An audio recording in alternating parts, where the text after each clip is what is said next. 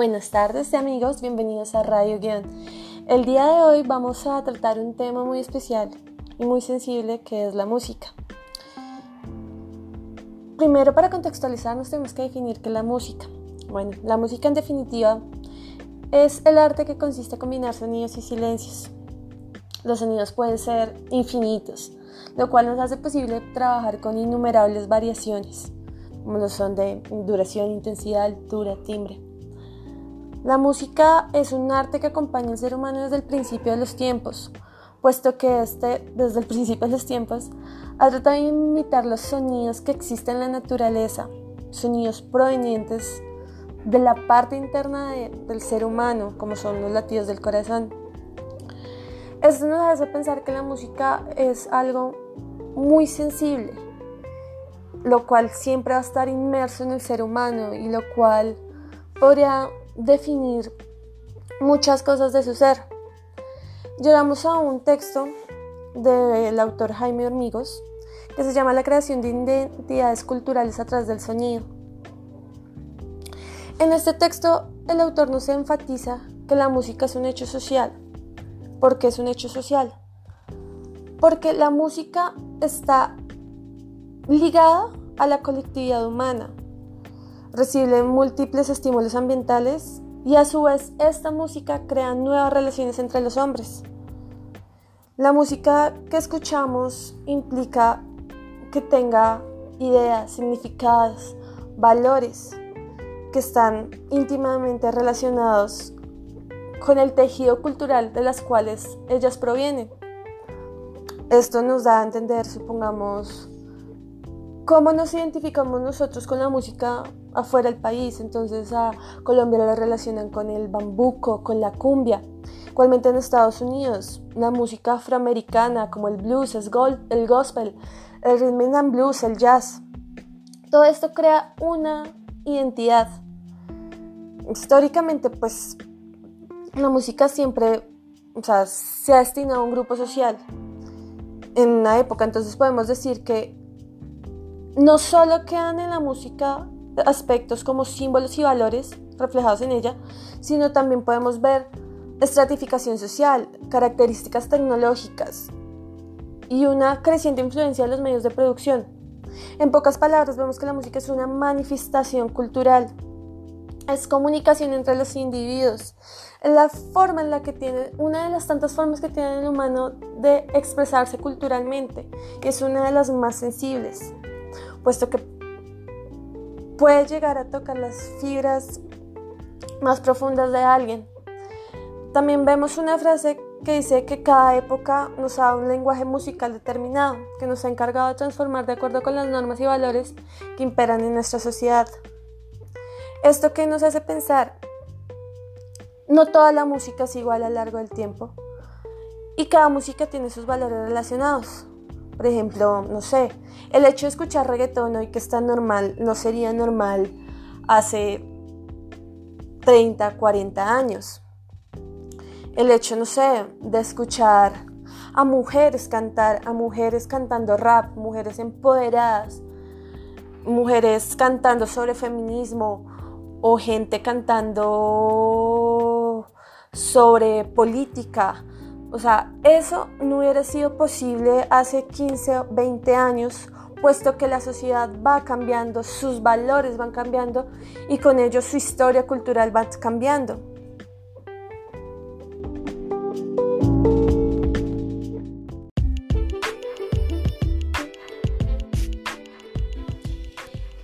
Gracias por tu aporte. Eh, continuando con nuestro programa, y respondiendo a la pregunta del texto, el declive del significado social de la música, ¿qué podemos aportar sobre si la música significa no solo una expresión social, sino una expresión de arte y qué tanto ha cambiado nuestras relaciones sociales con respecto a la música? ¿Está la música en un declive de acuerdo a las informaciones, a las tecnologías, a la rápida expansión de la misma, a los nuevos géneros? Eh, en mi opinión personal pienso que en realidad la música no está en declive, más bien estamos pasando por una era de transformación.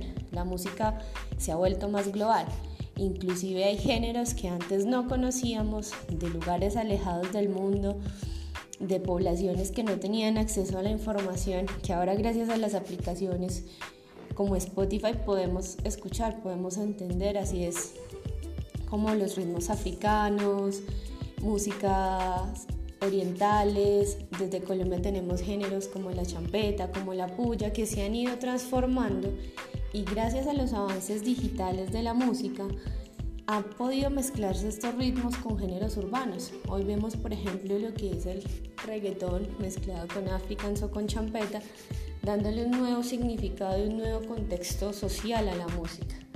La música se está volviendo global, se está volviendo un lenguaje universal donde todos hacemos parte de ellas, no está en declive.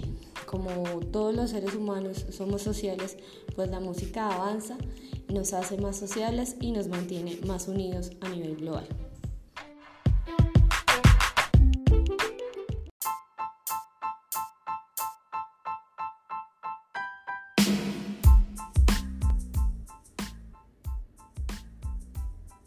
Hola a todos, seguimos aquí desde Radio Guionismo les habla Lina y pues eh, ya cambiando un poco del tema de la música, de la identidad, de cómo esa música permea nuestra identidad cultural, voy a hablarles de un tema ya más específico, de esas imposiciones culturales actuales, modernas, que contribuyen a generar la identidad como individuo. Quédense aquí y pues seguimos hablando, no se muevan, ya regresamos.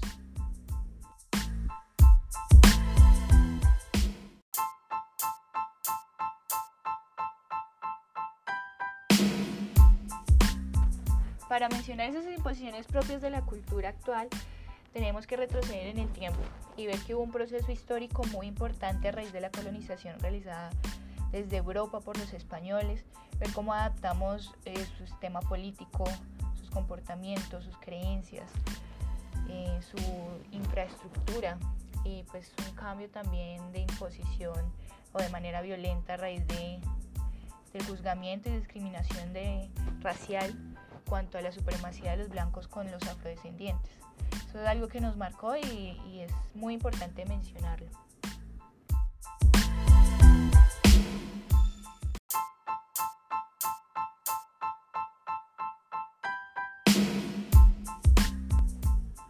Ya para continuar con este tema y por último, y no siendo menos importante, tiene que ver con el idioma, el dialecto, que ha tenido una confluencia también europea pero lo vamos a tratar desde los medios de comunicación, como ellos han estereotipado eh, de manera lingüística todo ese dialecto, eh, es decir, si somos ricos, pobres, si somos blancos, negros, raizales, criollos, rolos o rolos, costeños, de ver cómo eh, nosotros ponemos metas que incluso a veces no son de nuestra propia autoría, sino que hemos escuchado como una construcción social que hemos adaptado a nuestra identidad individual y que nos hace crear esa sociedad de desigualdad.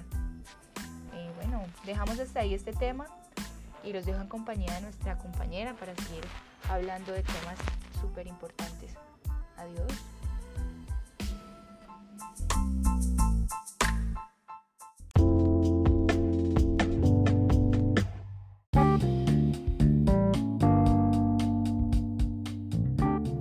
Continuando con nuestro programa, vamos a leer una pregunta que hizo uno de nuestros oyentes. Entonces, por ejemplo, ¿qué influencia ejercen los medios de comunicación en Latinoamérica con base en el uso que les asignan a las palabras frente a la construcción de identidad?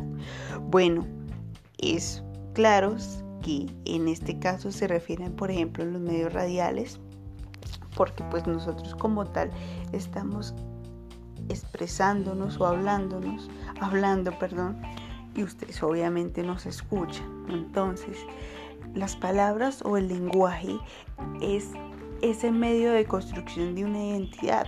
¿Por qué? Porque si hablamos, digamos que el lenguaje es parte de esa construcción, es una pequeña parte, porque hay muchos más factores que integran la identidad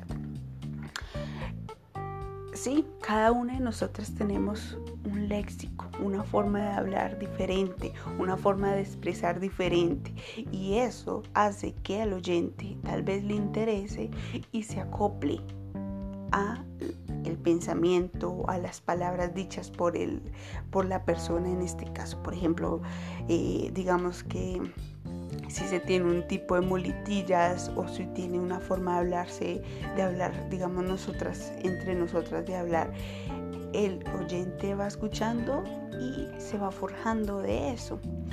Es que pongamos en contexto, si nosotras hablamos de moda, si nosotros hablamos de un eh, escritor o de un famoso o de algo, nuestros oyentes siempre se van a llevar algo de eso, siempre siempre va a ser eso. Y ese algo es lo que ellos llevan para la construcción de su propia identidad.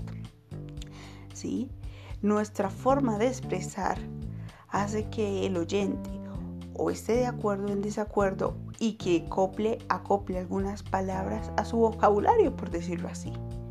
Así es como influyen los medios de comunicación en cuanto a la construcción de identidad de alguien. Esto es una forma de decir muy rápido, porque esto requiere mucho más tiempo hasta de debate, para que pronto nosotros podríamos decir si sí o no, y si nuestra identidad es prestada o si nuestra identidad es propia. Pero eso será a futuro. De verdad, muchas gracias por escuchar nuestro programa el día de hoy. Espero que eh, pasen un buen día y no olviden mañana volvernos a escuchar. Buenas noches.